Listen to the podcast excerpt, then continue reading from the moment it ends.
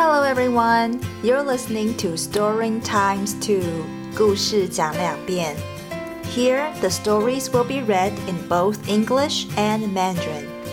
Hello，我是阿妮，在这里我会把同一个故事用英文和中文各念一遍。Today I'll be reading The Rain Came Down。今天要念的故事是下雨了。 In this version, one or few sentences will be read in English first, then Mandarin. 现在听的这个版本是几句英文、几句中文的念法。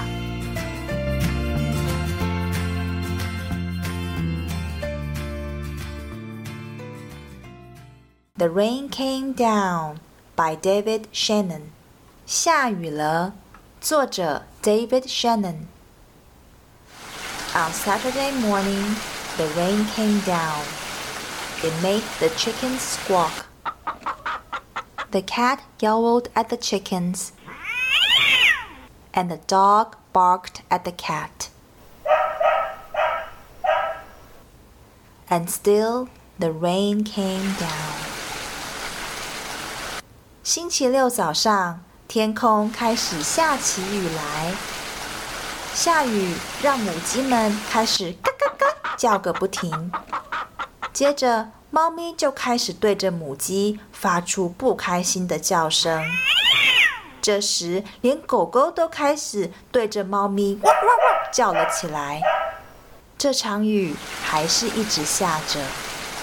The man yelled at the dog and woke up the baby.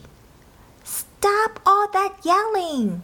shouted the man's wife. The dog barked louder, and still the rain came down.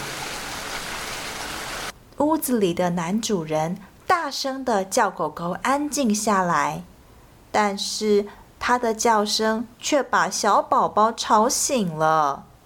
男主人的太太也跟着叫说：“不要再吵了！”狗狗叫得更大声了。 这场雨依旧一直下着。A policeman heard the noise and stopped to see what was wrong. His car was blocking traffic, and half a block away, a woman squirmed in the back of a taxi. Hurry up, or I'll miss my plane, she told the taxi driver. So he started honking his horn. 一位警察刚好经过，听到屋子里发出这么多吼叫声，于是停下来看看到底发生了什么事。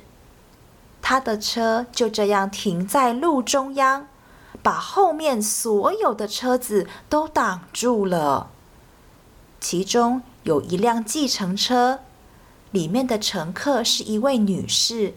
他在后座不安的动来动去，跟司机说：“快一点，不然我就赶不上飞机了。”司机听了之后，就开始按喇叭，希望前面的车可以赶快前进。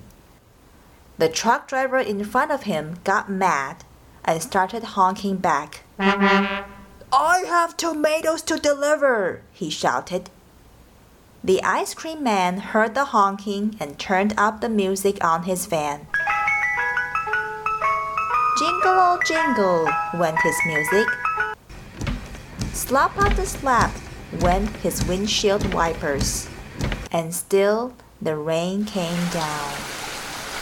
计程车前面是一辆卡车，卡车司机听到后面计程车的喇叭声，就开始生气了。 也跟着按起了喇叭，又大叫说：“哎，我还要去送番茄呢！”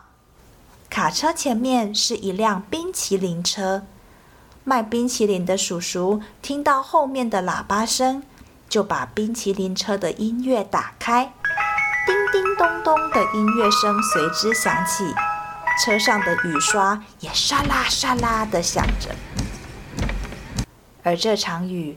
还是继续下着。The owner of the beauty parlor came out to see what all the fuss was about. She bumped into the barber coming out of his barber shop and they began to argue. Up on his ladder, the painter grumbled, I can't paint in the rain. He started to climb down and bonked the barber in the head with his can of paint. Now all three of them were arguing. 美容院的老板听到街上这么多噪音，就走出来看看到底发生了什么事。没想到隔壁男士理发店的老板刚好也从店里走出来，两个人就这样撞在一起，然后他们就吵了起来。旁边的墙上靠着一架长长的梯子。油漆工站在梯子上面，喃喃自语地说：“哎，雨下这么大，我没有办法涂油漆啊。” Next, the baker stepped out of his bakery. My roof is leaking, and my cakes are getting wet, he moaned. He opened his umbrella and poked the pizza man in the nose. So they joined in the bickering too. 接着，面包师傅也从面包店走出来了。他抱怨说：“哦，我的屋顶漏水，把蛋糕都淋湿了。”一边说着，他就把手上的雨伞打开，没想到竟然戳到隔壁披萨店老板的鼻子，所以他们也开始吵架了。A boy wearing a yellow raincoat and red boots ran by, chasing a small boat down the stream in the gutter. He splashed a little girl, and she began to cry. And still the rain came down. 雨水都集中到路边，沿着排水沟快速流动，好像一条小溪。上面飘着一艘小船。 一个穿着黄色雨衣和红色雨鞋的小男孩追着那艘小船，他跑过一位小女孩面前，跑步踩到的水把小女孩泼湿了，于是小女孩就开始哇哇大哭，而这场雨还是继续下着。The grocery man stomped out onto the sidewalk and yelled. Where is that delivery truck? I need my tomatoes. He ran into a lady coming out of the clothing store and knocked her boxes into his fruit stand.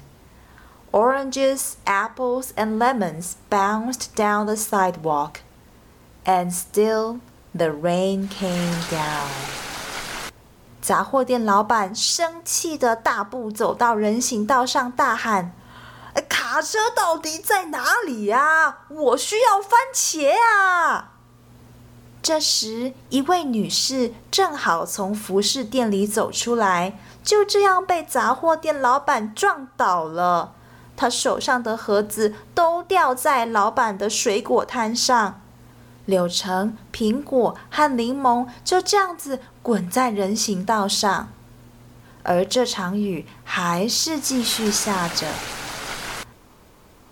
The policeman walked back to his car. What is all this ruckus about? he asked. The whole block was honking, yelling, bickering, and barking. 那位警察终于走回自己的车子旁边，但马上又问：“哎呀，这里是怎么回事啊？”整个街区充满着汽车喇叭声、 人们的喊叫声。吵架声和狗叫声。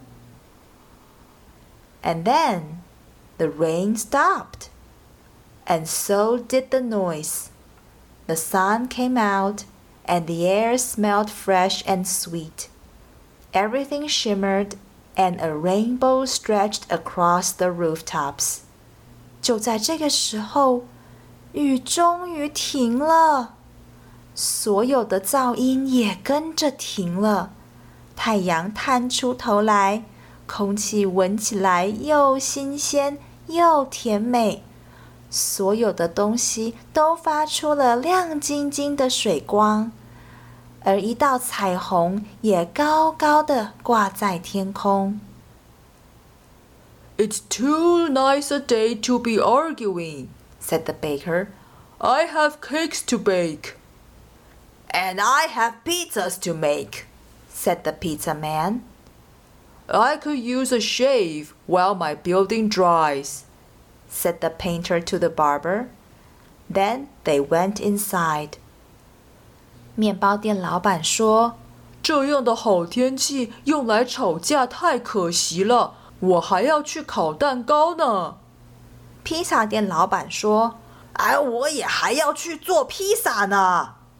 油漆工对理发店老板说：“现在墙壁还没干，我就先去你的店里，请你帮我刮个胡子吧。”接着，他们就各自回去店里了。The policeman said, Everything looks a okay here to me. And he drove off in his car. The woman in the taxi decided she had time to have her hair done before her trip, and she got out of the taxi and went into the beauty parlor. So the lady with the boxes got into the taxi and went home. 站在一旁的警察说。啊，看来这里都没事了。于是他就开车走了。 计程车里的女士决定在出发旅行之前还有一点时间去做头发，所以她就下了计程车，进去旁边的美容院。而那位拿着很多盒子的女士就坐着刚空出来的计程车回家了。The truck driver told the grocer, I have your tomatoes. Wonderful, said the grocer. But first, I have to pick up this fruit. The little girl and boy helped him. So he bought them ice cream cones.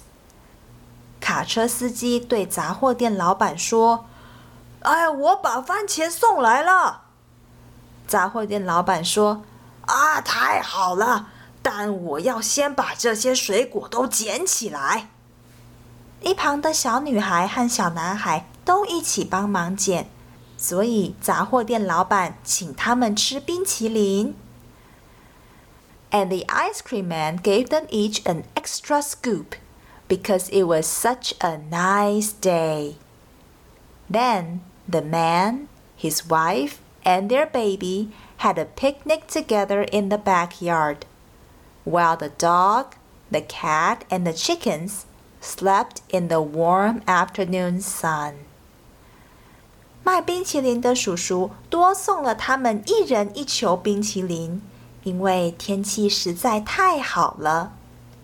最后，屋子里的男人还有他的太太和宝宝一起在后院野餐，而他家的狗狗、猫咪和母鸡们。就在温暖的午后阳光下睡着了。今天的故事就讲到这里。如果有任何意见指教，或是有想听的故事，请到“故事讲两遍”的脸书粉丝团留言。感谢收听。That's all for today. If you'd like to leave me a message, please visit our Facebook page. Keywords Story X2. Thanks for listening. Bye.